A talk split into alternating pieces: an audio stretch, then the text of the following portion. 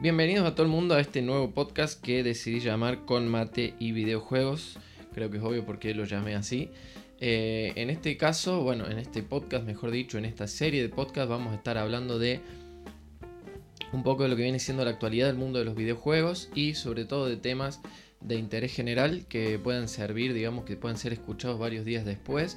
Esto es un poco para eh, complementar también lo que viene siendo mi canal de Twitch, que eh, va a estar en alguna parte del video, no sé si eh, por acá abajo o por este lado. Em, y bueno, mis, redes sociales que también van a estar todas puestas en algún lugar, ¿no? Entonces, básicamente lo que vamos a hacer hoy es una pequeña presentación y luego vamos a entrar con el tema de lleno, que el tema de, em, del podcast 001 de hoy día, el que estoy grabando hoy día 12 de agosto de 2020. Es el tema de la nueva generación, PlayStation 5 y Xbox Series X. Vamos a ver si sale una Series S. Pero por el momento serían esas dos, eh, PlayStation 5 y Xbox Series X. Así que vamos a analizar un poco lo que viene siendo el hardware desde un punto de vista un poco más eh, técnico a veces. Tratar de explicarlo lo más simple posible para ver si podemos concluir cuál de las dos es la mejor opción a la hora de comprar una u otra consola, ¿no? Eh, hay gente que va a tener la suerte de que va a poder comprar las dos, pero si hay que elegir, vamos a tratar de elegir con cabeza para, poder jugar a la mayor cantidad de juegos posible, ¿no? Y de la mejor eh, calidad posible. Así que vamos a arrancar con una breve presentación. Mi nombre es Arturo, tengo 27 años, soy de Córdoba, Argentina. Y toda la vida jugué videojuegos, principalmente en consolas, pero también en PC. Mi primera consola fue el Family Game, que no sé si habrá sido de Nintendo o si habrá sido algo medio turbio de acá de los 90 en la Argentina, pero era básicamente lo que en otros países del mundo se llamó Nintendo Entertainment System, ¿no? La, famosa NES que tenía Super Mario, el Snow Bros y todo ese tipo de juegos, el Ice Climber, etc. Y esa fue mi primera consola de videojuego cuando tenía nada, 4 o 5 años. Después eh, ya tuve Sega Genesis, lo que en Europa se llamó Sega Mega Drive. Eh, nunca tuve ni Sega Saturn ni Dreamcast, pero sí tuve amigos y vecinos que las tenían, así que las pude disfrutar un montón. Tuve también PlayStation, PlayStation 2. Nunca tuve una PlayStation 3, me pasé a Xbox y tuve una Xbox 360. Después volví a Play, me compré una PlayStation 4 y actualmente esa Play la vendí para comprar una Xbox One S. Además de eso tengo una New Nintendo 3DS XL y una eh, Nintendo Switch. Y además una PC que no será la más potente del mercado, pero es relativamente actual, ¿no? Para que vean un poco lo que es mi perfil de jugador, decidí hacer un recopilatorio de 10 sagas que me quedaron guardadas en la memoria y de 10 videojuegos que me quedaron también guardados en la memoria, ¿no? Algunos se van a repetir, pero en los videojuegos, por ejemplo, en, algunas sagas voy a elegir solo el juego que más me haya gustado de esa saga, ¿no? Así que vamos a arrancar solamente para que vean más o menos eh, cuáles son los juegos que me interesan, ¿no? En, esto no es un top ni mucho menos, ¿no? Pero son para nombrarle algunos juegos. Por ejemplo, eh, juegos que quedaron grabados en mi memoria para toda la vida. Eh, Borderlands, que si tengo que elegir alguno elegiría el 2. El Nino Kuni 2 también me gusta muchísimo. Eh, Mass Effect también el 2 creo que es el mejor de la trilogía. Eh, Uncharted me quedo con el primero porque fue el que me introdujo en la saga. Eh, Red Dead Redemption 2 me parece que es muy superior al 1 y es uno de los mejores juegos de la historia. la saga Pokémon en general, pero si tengo que elegir alguno, el Pokémon Soul Silver y Heart Gold son los remakes de, del Silver y el Gold y el Crystal que la verdad que son mis juegos de Pokémon preferidos. Eh, Assassin's Creed 2, toda la trilogía, casi que no me puedo quedar con uno, pero bueno, la saga es mucho más grande. Toda la trilogía de Ezio, el 2, el Brotherhood y el Revelation son juegos que los jugué muchísimo en Xbox 360, me los pasé muchísimas veces. Eh, Horizon Zero Dawn en PlayStation 4, uno de mis juegos preferidos también. The Witcher, The Witcher 3, eh, Zelda Breath of the Wild, uno de mis juegos preferidos también. Y bueno, los Mario en general, ¿no? si tengo que elegir alguno me quedo con el primero, pero por nostalgia nomás. Si tuviera que hacer un top de eh, las 10 sagas principales, por ahí se repetirían un poco, pero serían más o menos estas. Legend of Zelda, Pokémon, Assassin's Creed, Uncharted, Mass Effect, The Witcher, Bioshock, que no lo nombré antes, Eh, Borderlands, eh, los Forza, jugué muchísimo a los Forza, es mi juego de carreras preferido, los Forza Motorsport y los Forza Horizon son unos juegazos. Y bueno, la saga Call of Duty porque básicamente nunca fueron de mis juegos preferidos, pero durante toda mi vida, desde la PlayStation 2 hasta la actualidad, siempre jugué algún Call of Duty y lo fui siguiendo, así que eh, bueno, no podían faltar. Así que básicamente eso como para que tengan una idea de mi perfil de jugador. Soy sobre todo jugador de juegos de, de acción. Eh, me gustan mucho los juegos de mundo abierto, mucho los juegos de RPG.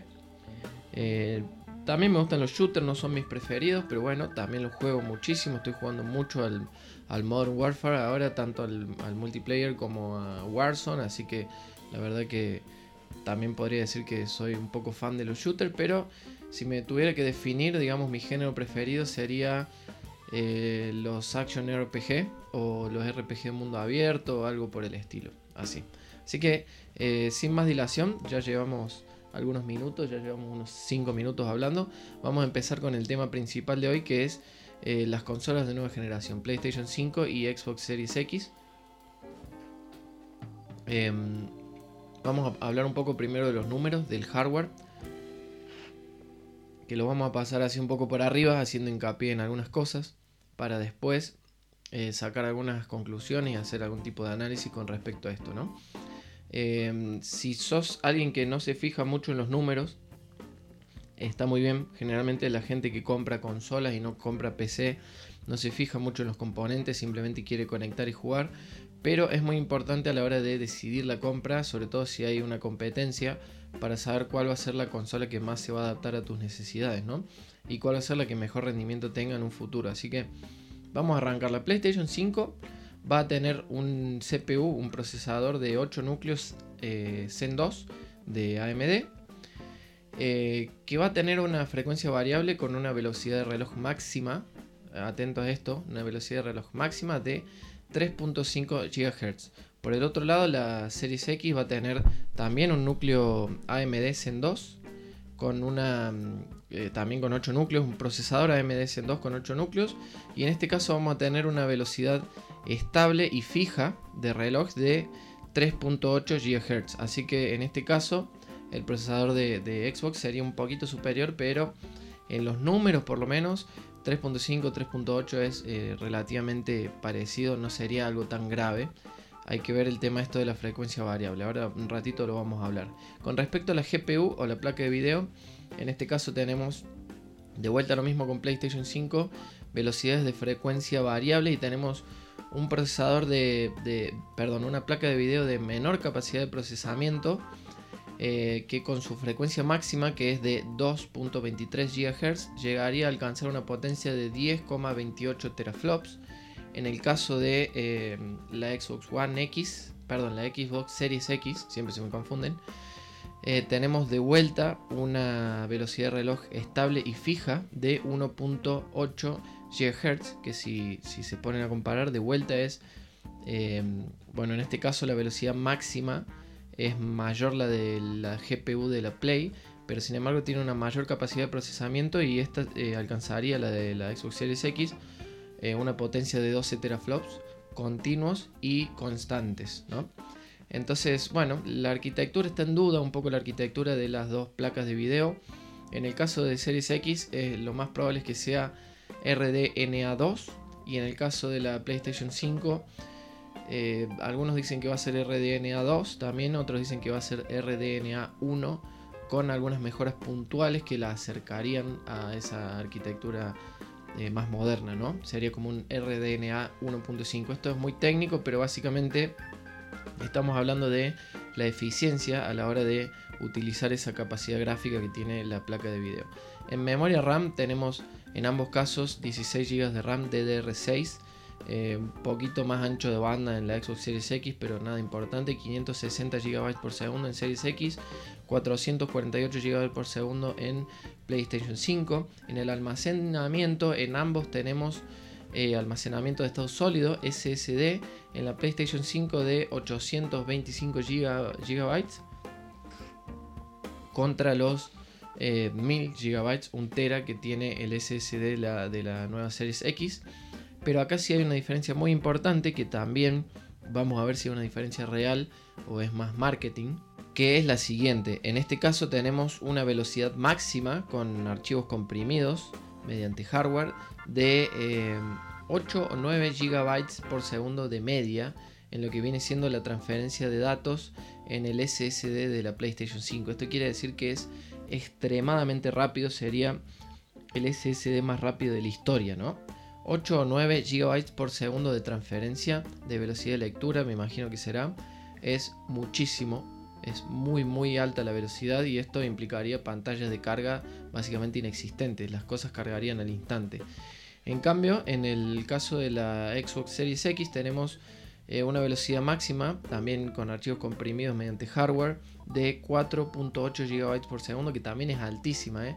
que no hay que confundir acá, no es lenta para nada, es súper alta, pero es la mitad de lo que puede llegar a dar el SSD de la PlayStation 5. Y atentos a esto porque eh, vamos a analizarlo en un momento porque tiene un poquito de truco y tiene un poquito de engaño acá. Así que bueno, el resto de las cosas, lo único que cabe destacar que me parece bastante importante es que como tenemos 825 GB y 1 TB respectivamente en PlayStation 5 y Series X, vamos a tener que ampliar la memoria SSD y para eso la Xbox Series X tiene una tarjeta de expansión, una memory card con una ficha especial, un puerto dedicado exclusivamente para eso, que es eh, privativo, digamos, es eh, confeccionado, elaborado, diseñado por la propia Microsoft para que Em, encaje, digamos, y para poder aplicarle una expansión en el almacenamiento. Entonces, eh, únicamente vamos a poder comprar la, memory card oficial de Xbox para poder eh, expandir la memoria de la, de la consola. ¿no? En cambio, en el caso de Sony vamos a tener un slot, un puerto que, si no me equivoco, se llama NVMe. Eh, supongo yo que será el más nuevo, que es el M2 eh, que bueno, es un puerto especializado para tarjetas SSD que se usa mucho también en computadoras y es de alta velocidad. Así que en teoría podríamos ponerle cualquier SSD del mercado que tenga este, este puerto, esta conexión. El resto de las cosas, bueno, lógicamente resoluciones máximas de 8K, eh, compatibilidad con Blu-ray 4K, etcétera, son iguales en las dos consolas. Ya no sé si tiene sentido nombrarlo. Así que, si les parece, vamos a hacer el análisis sobre todo de eh, algunas cosas muy puntuales, como por ejemplo, como les había estado nombrando, el tema de eh, las velocidades de, frecuencia variable y ese tipo de cosas. Eh, si vemos los números así en crudo, así uno enfrente al otro y sin análisis, ya tenemos una ventaja en el tema de la Xbox Series X. Tenemos un núcleo con mayor velocidad de reloj, eh, una GPU con mayor capacidad de procesamiento, con una arquitectura probablemente más avanzada, tenemos una memoria RAM apenas un poquito eh, más rápida y después tenemos que para PlayStation lo que sí tenemos es eh, una velocidad de transferencia de archivos en el SSD muchísimo más rápida, de casi el doble. Entonces, en los números en general, tenemos que por ahí la Xbox Series X es un poquito más potente, pero están las dos a la par. Pero si nos ponemos a analizar, eh, va a haber varios problemas acá que, yo los enumeré en cuatro principales y que vamos a empezar a desmenuzar para ver si, si podemos entender un poco mejor qué nos dicen estos números. ¿no? La gente que, sepa de, componentes de PC y esté familiarizada con el armado de PC eh, va a tener un poco más de idea pero yo voy a tratar de, explicarlo lo más simple posible para que lo entienda todo el mundo, la gente que, no, no, le gusta ver este tema de los datos, que lo pueda entender de manera simple. ¿no? El primer punto es esto que estábamos hablando de las frecuencias variables. Hay una cuestión muy clave que es el tema de los desarrolladores de terceros, por ejemplo Rockstar haciendo un GTA 6 o eh, CD Projekt Red haciendo el, el Cyberpunk que va a salir ahora o el de Witcher 4 cuando salga, etcétera, ¿no? Em, lo que hacen estas compañías grandes es eh, trabajar en computadoras, lógicamente. Todos sus desarrolladores trabajan en PC y luego, cuando tienen eh, algún avance en el juego, a medida que lo van haciendo, eh, lo van porteando y lo van adaptando a las distintas consolas a las cuales van a venderle el producto.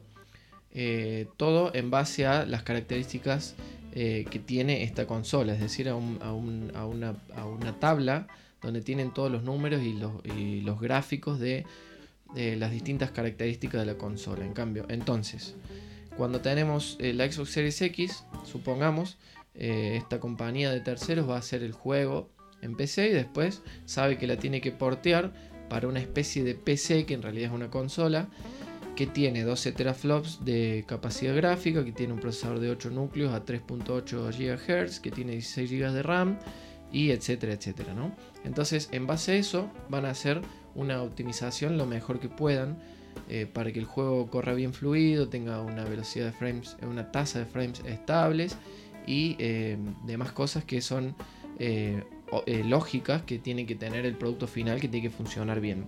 En cambio, en el caso de la PlayStation 5, esto es más complicado porque al tener frecuencias variables, eh, muchas veces los desarrolladores no saben si trabajar, por ejemplo, para una GPU de 10 teraflops o eh, una GPU inferior, porque supongamos que portean el juego basado en esto, una frecuencia de reloj de CPU de 3,5 y 10 teraflops de potencia en la placa gráfica y después si la PlayStation 5 eso es su velocidad máxima, no va a poder mantener ese rendimiento durante mucho tiempo y vas a tener caídas de frames, vas a tener eh, lag, vas a tener eh, congelamiento de la imagen, eh, bajones de resolución, puedes tener crasheos, etc. Entonces, probablemente lo que hagan es trabajar con frecuencias y con números, estadísticas inferiores a los que dice Sony para poder tener un, producto más estable. Pero esto también genera algo malo que es que va a haber una diferencia muy grande entre lo que es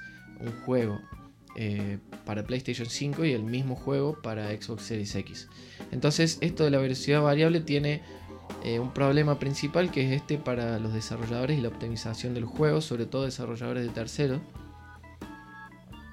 Porque en el caso de juegos exclusivos de la consola, lógicamente que los hacen única y exclusivamente, valga la redundancia, para la PlayStation 5 en este caso. Entonces eh, todo el juego está eh, confeccionado de una manera que vaya perfecto con cada una de las características de la, consola, de la PlayStation 5.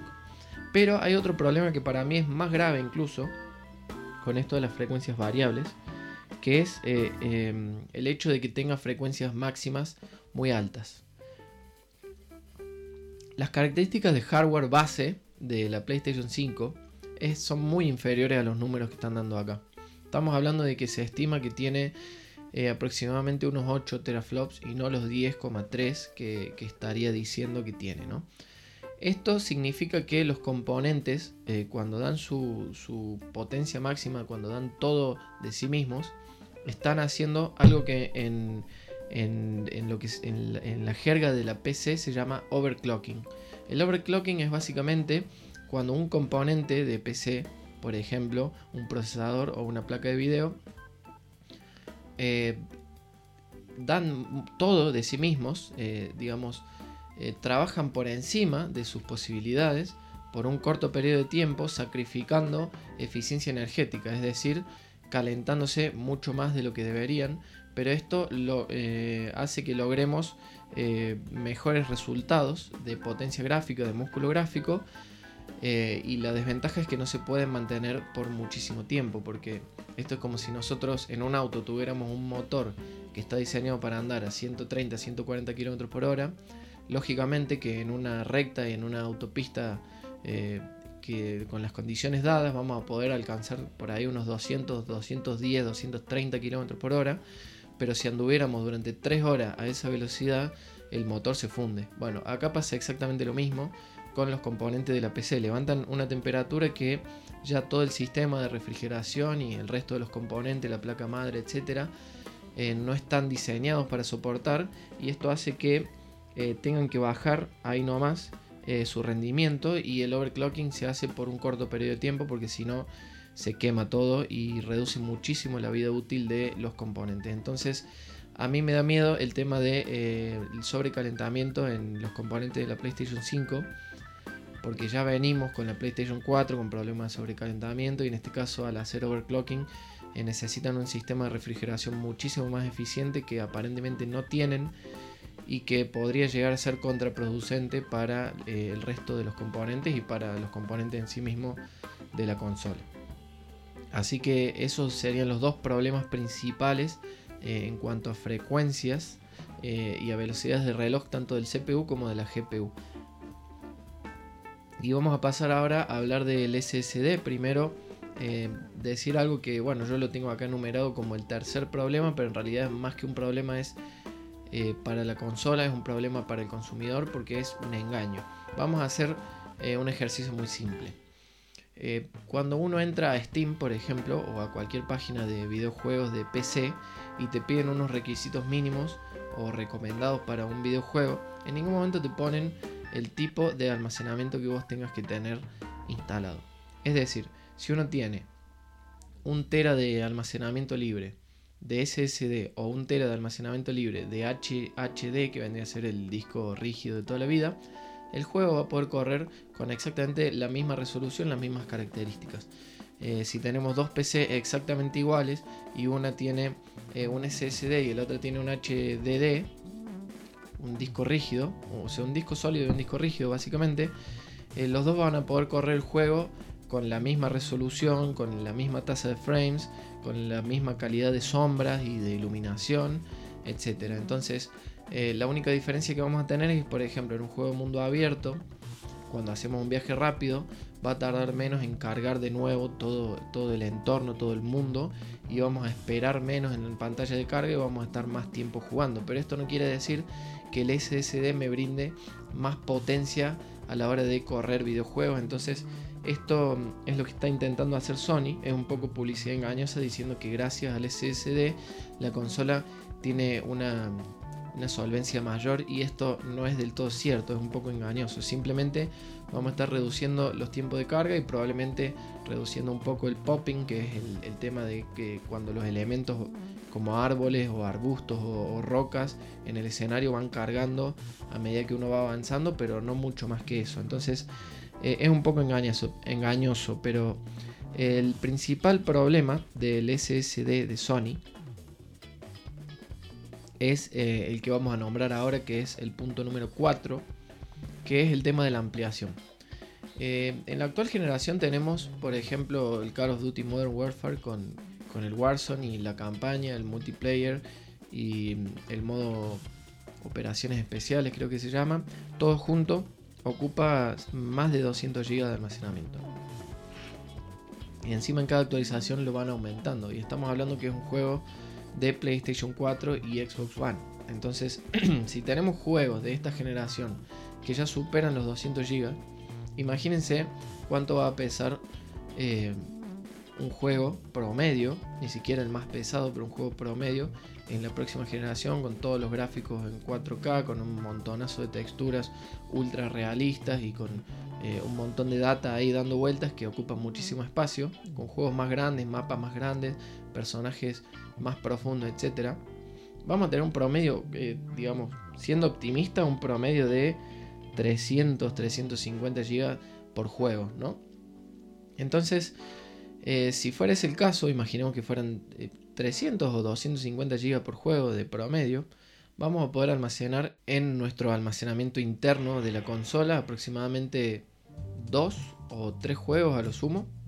Y ya después vamos a necesitar una ampliación de ese almacenamiento. Entonces eh, nos encontramos en una situación un poco rara en la que probablemente al año de que compremos la consola ya vamos a necesitar eh, una memoria externa de estado sólido también para ampliar esa memoria que teníamos de base con la consola. ¿Y por qué digo que tiene que ser obligatoriamente de estado sólido? Bueno, básicamente porque los juegos de próxima generación eh, van a estar limitados por esa característica, porque van a estar eh, hechos para funcionar en el, estado, en el disco de estado sólido de la PlayStation 5 y de la Xbox One S. Entonces, perdón, de la cualquiera, de la Xbox Series X. Entonces, por ende, eh, el propio sistema operativo ahí te va a poner una traba y no te va a dejar instalar esos juegos en un disco rígido. Entonces lo que vamos a tener que hacer es básicamente, si tenemos la Series X, comprar eh, esa memory card que ya habíamos mencionado, que, se conecta en un puerto específico que tiene exactamente las mismas características, exactamente las mismas características que el puerto que se maneja de manera interna en la consola. Es decir, esto nos garantiza que cuando nosotros tenemos eh, el SSD externo, la ampliación, y le instalamos un juego, este juego va a tener exactamente las mismas velocidades de carga y el mismo rendimiento de almacenamiento que el original que viene interno en la memoria de la consola. En cambio, en el caso de PlayStation 5, tenemos un SSD rapidísimo que habíamos dicho que tiene unos 8 o 9 GB por segundo de, promedio, digamos, de, velocidad de transferencia. En cambio, eh, vamos a tener un slot que habíamos dicho que iba a ser un NVMe y probablemente sea de la versión más reciente, más actualizada, que es la versión M2.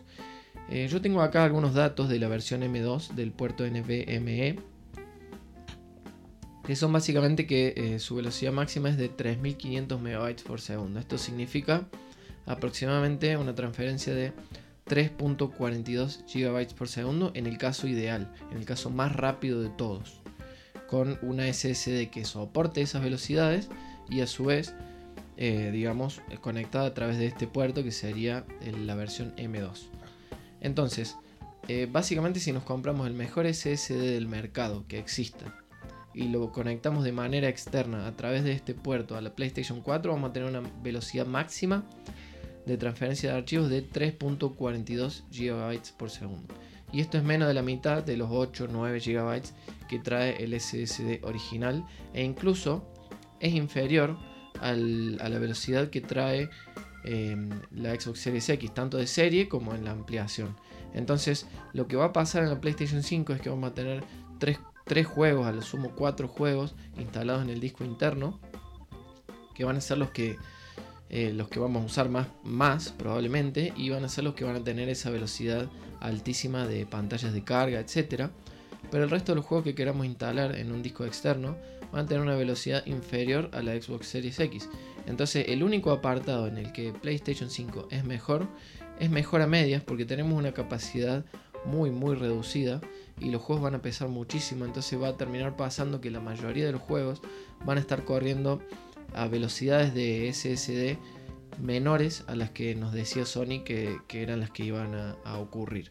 Entonces al final, si volvemos a hacer un repaso, pero en este caso hacemos el repaso completo, eh, después del análisis tenemos que tenemos 8 núcleos de procesador AMD Zen 2 en ambos, en una una frecuencia fija y estable de 3.8 GHz y en la otra una frecuencia máxima con overclocking que no puede durar más de algunos segundos, no llega al minuto de duración con overclocking, de 3.5 GHz, pero si no es menos, tal vez 3 o 2 y pico de GHz, ¿no?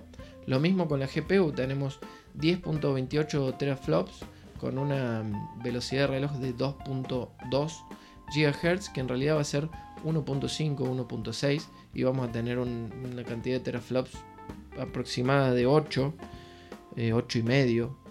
En cambio en la Xbox Series X vamos a tener 12 teraflops estables y una velocidad de reloj súper estable también de 1.8 GHz.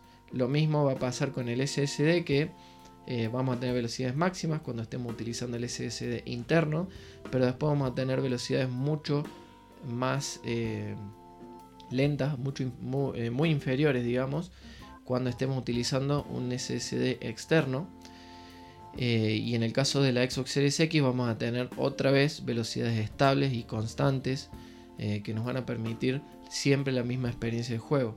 Entonces al final, si nos ponemos a ver en cada uno de los puntos, no es un poquito superior la Xbox Series X, sino que es muy superior y es eh, extremadamente más potente a la hora de correr videojuegos, que para eso es que tenemos las consolas. Entonces ya estamos hablando hace aproximadamente media hora quería dejar esto bien en claro. Obviamente que yo eh, no es que diga que hay que comprarse la PlayStation 5 o la Xbox Series X, simplemente estoy explicando eh, desde un punto de vista más eh, técnico, con un punto de vista de componentes de PC, que al fin y al cabo las consolas son, son PCs dedicadas a videojuegos, ¿no? cómo son los números crudos y cuáles van a ser los rendimientos en base a esos números. Pero ahora vamos a hablar un poco de otro tipo de cosas, como por ejemplo los videojuegos que van a tener. Eh, actualmente en PlayStation 4 y Xbox Series X, el catálogo es aproximadamente un 90, entre un 90 y un 95% el mismo en Xbox One y en PlayStation 4. La mayoría de los jugadores que juegan Call of Duty, que juegan FIFA, que juegan Assassin's Creed, que juegan Red Dead Redemption, que juegan cualquier juego de Bethesda, como puede ser el Fallout eh, o el Skyrim, eh, etcétera, están jugando exactamente a los mismos juegos en PlayStation 4 y en Xbox One. Eh, en Xbox One. Después vamos a tener diferencias de resolución si jugamos a la PlayStation 4 Pro o a la Slim o a la normal. Y si jugamos a la Xbox One X, a la Xbox One S o a la Xbox One Fat. Pero básicamente tienen los mismos juegos en el 90% de los casos.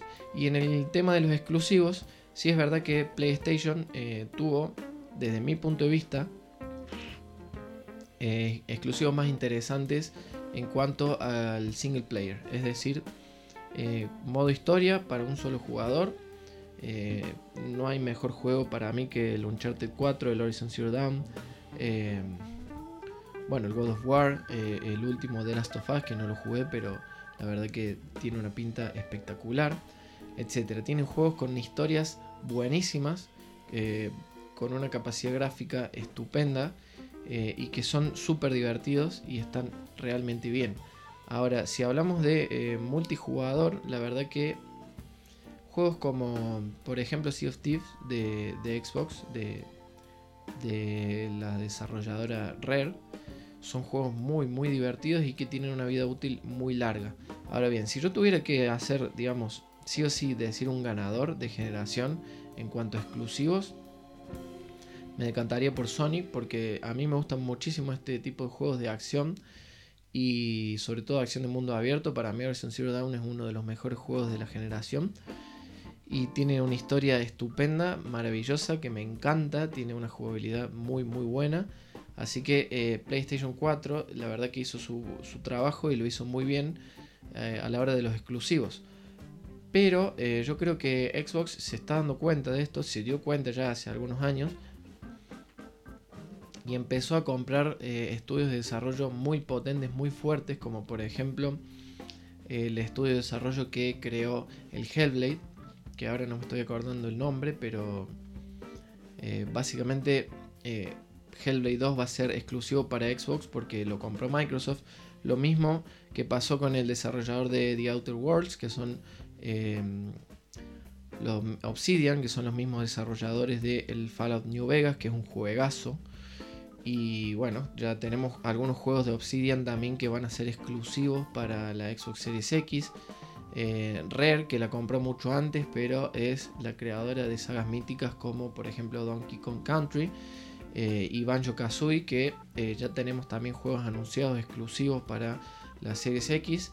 Tenemos este juego que es así estilo Avatar, con mucha conexión con la naturaleza, etcétera, que la verdad que tiene muy buena pinta. Y bueno, eh, actualmente también tenemos el Grounded, tenemos el Sea of Thieves, es decir, tenemos juegos exclusivos de esta compañía que es muy buena y que hace muy buenos juegos. Entonces, yo creo que para 2022-2023 van a estar muy equiparados eh, ambas consolas en lo que viene siendo calidad de exclusivos.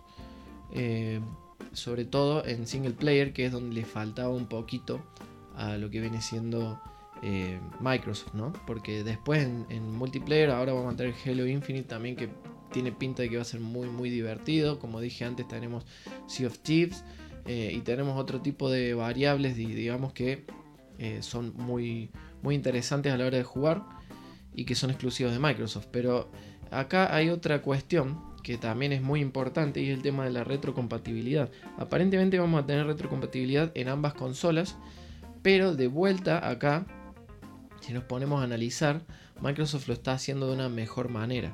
¿Por qué? Porque básicamente eh, hay patentes que indican que eh, la retrocompatibilidad de la PlayStation 5 es básicamente un emulador de PlayStation 4 y PlayStation 4 Pro, que tiene esas dos modalidades, la de, la de PlayStation 4 que tiene 1.8 teraflops y la de la Play 4 Pro que tiene aproximadamente 4 y pico de teraflops, no me acuerdo. Entonces lo que hace básicamente la consola es eh, capar sus características actuales, lo que va a ser la, la, PlayStation 5, limitarlas, reducirlas para que imiten las características de una PlayStation 4, por ejemplo, y así poder correr la mayoría de los juegos de esta consola.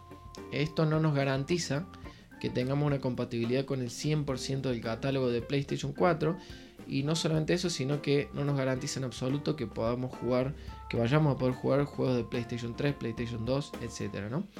Entonces, si bien tenemos retrocompatibilidad, algo que se agradece muchísimo, eh, no es completa. Eh, incluso en la misma presentación de Microsoft nos dicen que van a tener eh, compatibilidad con la mayoría de los juegos de PlayStation 4 y de PlayStation 4 Pro. Y esto, bueno, la mayoría no es todos, no es el 100%. Y no solamente eso, sino que supongamos que yo pongo el Dead Stranding en una PlayStation 4 Pro y después lo pongo en una PlayStation 5, suponiendo que lo pueda correr, va a correrlo de exactamente la misma manera. Va a tener la misma resolución, la misma tasa de frames, eh, las mismas texturas, la misma calidad de sombras y de iluminación, etc. En cambio, cuando hablamos de Xbox Series X, tenemos que es una retrocompatibilidad real y del 100% del catálogo de Xbox, incluso con juegos de la primera Xbox y del Xbox 360. O sea, no solamente vamos a poder jugar el juego de PlayStation, eh, perdón, de Xbox de Xbox One X, se me hace un lío con los nombres, eh, de Xbox One, Xbox One X y Xbox One S, sino que también vamos a poder jugar a los juegos de Xbox 360 y a los juegos de la primera Xbox. Y no solamente eso, sino que por ejemplo juegos de 360 eh, van a estar algunos optimizados y mejorados eh, con un nuevo trazado de rayos, por ejemplo, o una mejora en las texturas y corriendo a 4K. Es decir, que van a ser las mejores versiones de esos juegos. Imagínense que, eh, no sé, yo quiero eh, volver a jugar al Red Dead Redemption 2. O incluso primero jugar al Red Dead Redemption y después al Red Dead Redemption 2 y yo tengo una Xbox Series X y tengo comprados esos juegos. lo que voy a tener es las mejores versiones de estos juegos de ambos juegos eh, en, mi plataforma que es la Xbox Series X, ¿no? Porque, eh, por ejemplo, el Xbox, el, perdón, el Red Dead Redemption 1, que salió en Xbox 360 y PlayStation 3, va a estar optimizado y va a correr a 4K a unos 60 frames por segundo estable. Entonces va a ser mucho mejor que prender una Xbox 360 y jugarlo ahí. Y lo mismo va a pasar con el Red Dead Redemption 2 que va a tener probablemente eh, ray tracing o no creo que ray tracing porque eso lo tendrían que dedicar más tiempo, pero sí va a tener un escalado 4K real que de hecho ya lo tiene en la Xbox One X y va a tener un mejor rendimiento, una mejor tasa de frames, una resolución súper estable. Entonces de vuelta va a ser la mejor versión. Si yo estoy jugando en mi Series X voy a poder juegos antiguos, voy a poder jugar juegos antiguos, tanto exclusivos como algunos de compañías de terceros en la mejor eh, versión posible de ese mismo juego. Algo que no ocurre con PlayStation 4. Entonces acá em, yo lo dejaría en un empate, pero si tuviera que inclinar un poco la balanza teniendo en cuenta todo este tipo de cosas, yo creo que a corto plazo eh, la PlayStation 5 va a ser un mejor eh, uso de la potencia gráfica de sus propios exclusivos, por ejemplo con el Spider-Man de Miles Morales eh, porque es exclusivo para PlayStation 5, no va a salir en PlayStation 4. Y en cambio los juegos de, Xbox van a seguir saliendo para las, consolas de Xbox One por un tiempo más. Entonces tal vez los primeros años, el primer año y medio, dos, no vamos a ver eh, los exclusivos en su máximo esplendor en Series X.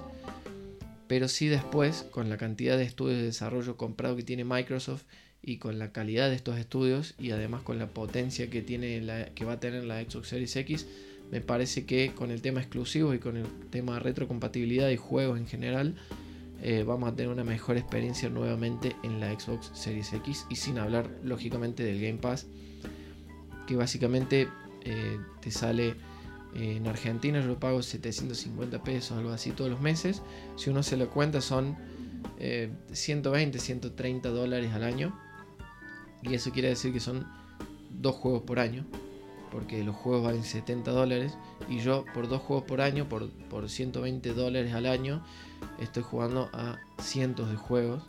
Eh, así que la verdad que eh, me sale muchísimo más barato y esto va a seguir en la Xbox Series X, ¿no? Y por último hablar un poco del precio. Eh, acá no me voy a detener mucho, ya vamos a estar terminando el podcast. Pero sí mencionar que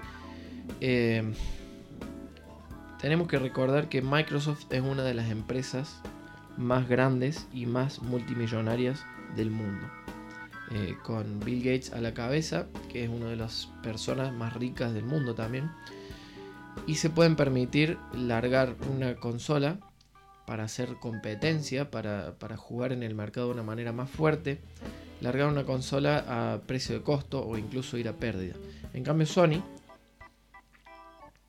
si bien es una empresa gigantesca, eh, depende muchísimo de lo que es la marca PlayStation porque es una de las pocas eh, submarcas de la marca Sony que le están dando ganancias. Hoy en día Sony pierde plata con los celulares, con los teléfonos, con, eh, pierde dinero también con la gama de televisores, pierde dinero con lo que viene siendo toda la marca Walkman y música en general, sonido en general y gana muchísimo dinero con lo que viene siendo PlayStation 4. Entonces, eh, al ser PlayStation la columna principal de eh, la sostenibilidad o el mantenimiento de una empresa, necesitan que dé ganancias y que dé muy eh, buenos réditos, digamos, que, sea redituable la, la, marca PlayStation para poder seguir manteniendo toda la maquinaria funcionando. Entonces, esto hace que si, por ejemplo, la PlayStation 5 tiene un costo de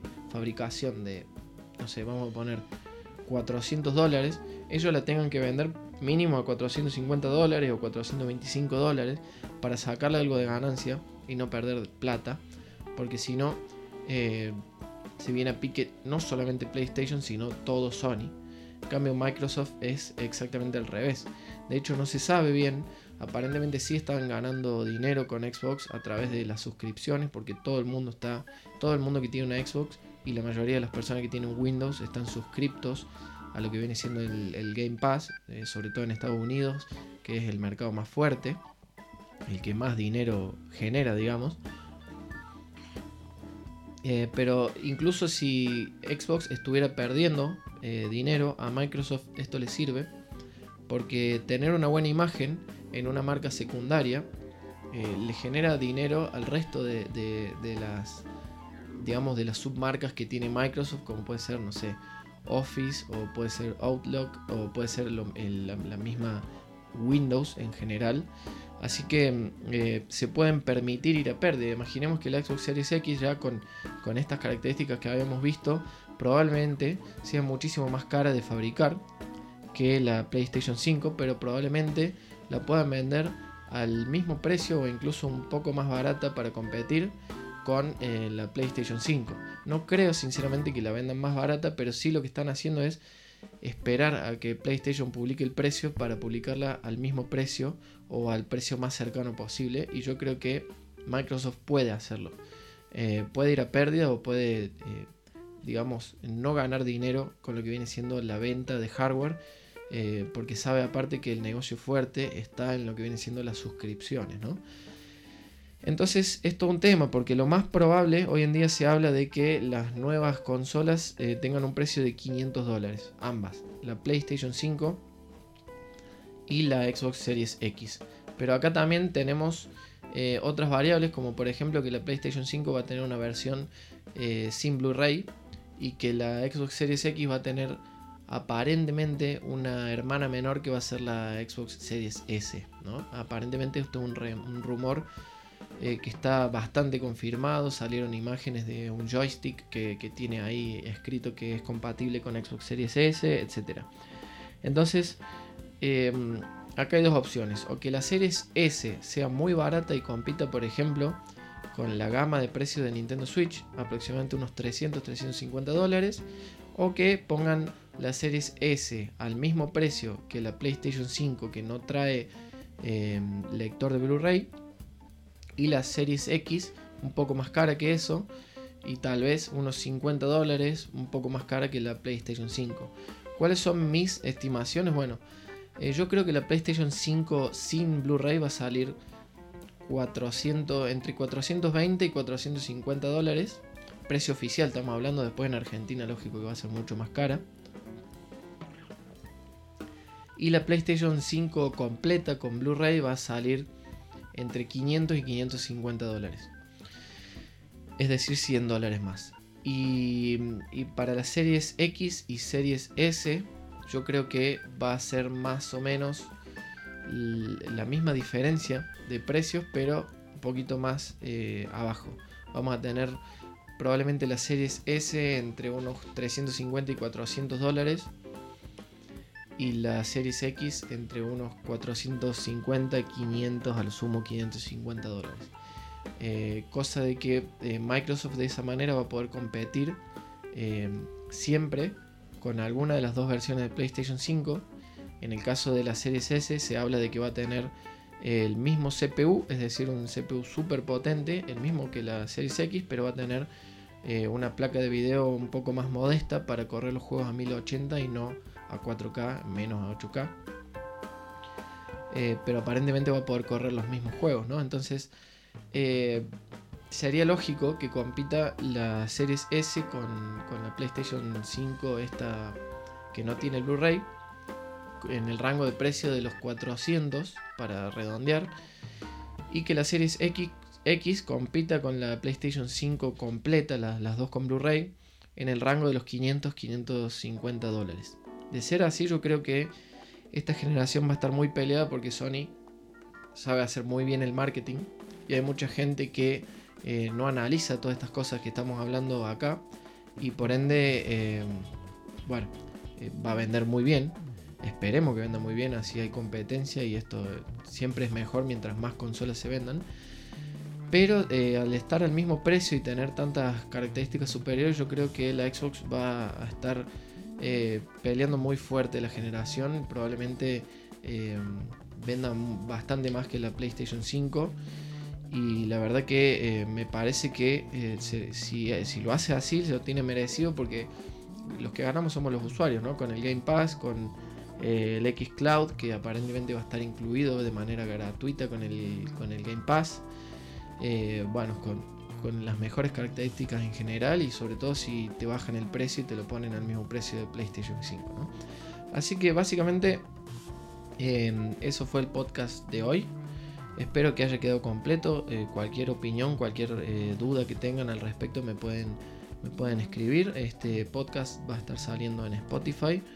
Eh, va a estar saliendo también por YouTube. con un pequeño video que simplemente yo hablando. Así que no hay nada, no hay nada que, que ver tampoco mucho. Pero hay mucha gente que pone YouTube y lo deja a modo de podcast también, así que está bueno subirlo. Y por último, contarles que bueno, tenemos Instagram que es eh, mate y videojuegos. Tenemos eh, Twitch en el que estoy jugando Assassin's Creed, estoy jugando Warzone, a veces hago algún directo de, Grounded también, eh, de Age of Empires, etc. Juego un poco de todos, que es twitch.tv barra AKD-bajo o barra baja, depende, depende del país en el que estés, AKD-ES10. Y también, bueno, me pueden escribir al mail si tienen alguna consulta, que es con mate y videojuegos gmail.com. Así que, eh, sin más, despedirme, espero que se suscriban al canal, que le den like, que comenten, que ayuden a crecer a, este canal y sobre todo que si pueden seguirme en Twitch, que es gratis, no es suscribirse, que es pago, pero sí seguirme. También ayuda muchísimo, eh, como les dije, estamos haciendo, estoy haciendo directos eh, casi todos los días, así que sería de mucha ayuda. Espero que les haya gustado, les mando un saludo muy grande y nos vemos eh, probablemente la semana que viene con otro podcast. Chao.